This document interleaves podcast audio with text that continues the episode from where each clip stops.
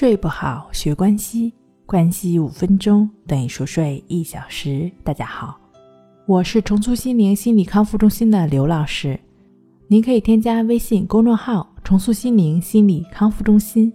今天呢，我们要分享的作品是呢，用舌头运动帮助我们自然入睡。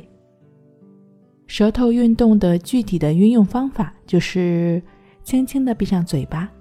将舌尖顶在口腔的内侧，一边轻轻向外推，一边缓慢地绕圈。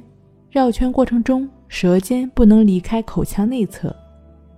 绕圈时呢，以左脸内侧，以左脸颊内侧运动两圈，右脸颊的内侧运动两圈为一次。这套运动可以在早、中、晚各进行三次。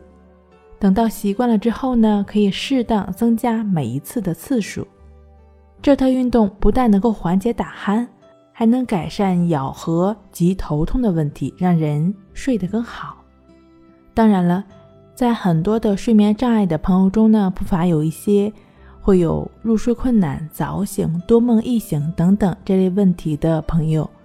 那针对这类问题呢，我们可以通过关系法，就只是去感觉呼吸的练习。帮助我们不断的净化心灵，不断的抚平心境。那如果是有睡眠障碍呢？建议通过静坐关系法和静卧关系法这两种方法结合练习，正确持续的练习大概一个月左右，您的一般的睡眠障碍问题都会有一个不错的改善的。那。这两种方法的具体练习步骤和常见问题，可以参见《淡定是修炼出来的》一书。